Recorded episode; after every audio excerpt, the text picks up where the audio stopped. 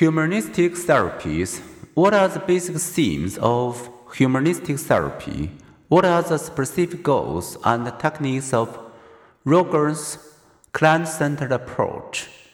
The humanistic perspective emphasizes people's inherent potential for self fulfillment. Like psychodynamic therapies, humanistic therapies have attempted to reduce girls' impending inner conflicts by providing clients with new insights. Indeed, the psychodynamic and humanistic therapies are often referred to as insight therapies.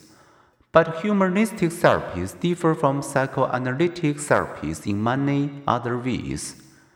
Humanistic therapies aim to boost people's self fulfillment by helping them grow in self awareness and self acceptance. Promoting these goals, not curing illness, is a therapy focus. Thus, those in therapy become clients or just persons rather than patients. The path to growth is taking immediate responsibility for one's feeling and actions rather than uncovering hidden determinants. Conscious thoughts are more important than the unconscious. The present and future are more important than the past. The goal is to explore feelings as they occur rather than achieve insights into the childhood origins of the feelings.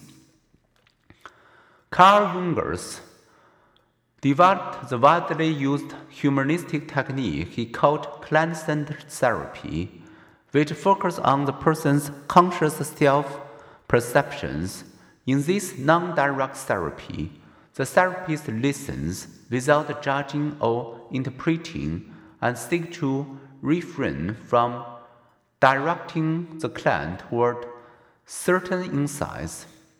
Believing that most people possess a resource for growth, Rogers encouraged Therapy to exhibit genuineness, acceptance, and empathy.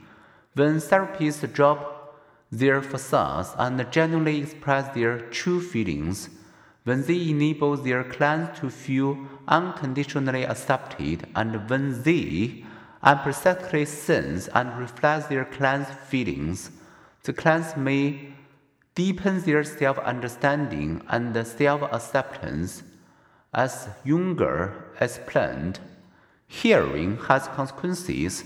When I truly hear a person and the meanings that are important to him at that moment, hearing not simply his words, but him, and when I let him know that I have heard his own private personal feelings, many things happen. There is first of all a grateful look he feels released. He wants to tell me more about his world. He searches for a new sense of freedom. He becomes more open to the process of change. I have often noticed that the more deeply I hear the meanings of the person, the more there is that happens. Almost always, when a person realizes he has been deeply hurt, his eyes moisten, I think in some real sense he is weeping for joy. It is as though he was saying, Thank God, somebody heard me. Someone knows what it is like to be me.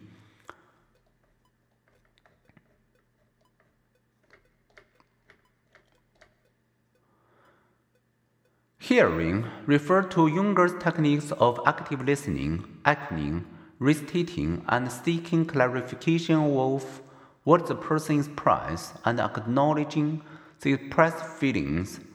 Active listening is now an accepted part of therapeutic counseling practices in many schools, colleges, and clinics. The counselor listens attentively and interrupts only to restate and confirm feelings, to accept what is being expressed, or to seek clarification. The following brief as served between Rogers' and male Milkland illustrates how he sought to provide a psychological mirror that would help clients see themselves more clearly. Can a therapist be a perfect mirror without selecting and interpreting what is reflected? Rogers conceded that one can be totally non directive Nevertheless, he believed that the therapist's most important contribution is to accept and understand the client, giving a non judgmental, grace filled environment that provides unconditional positive regard.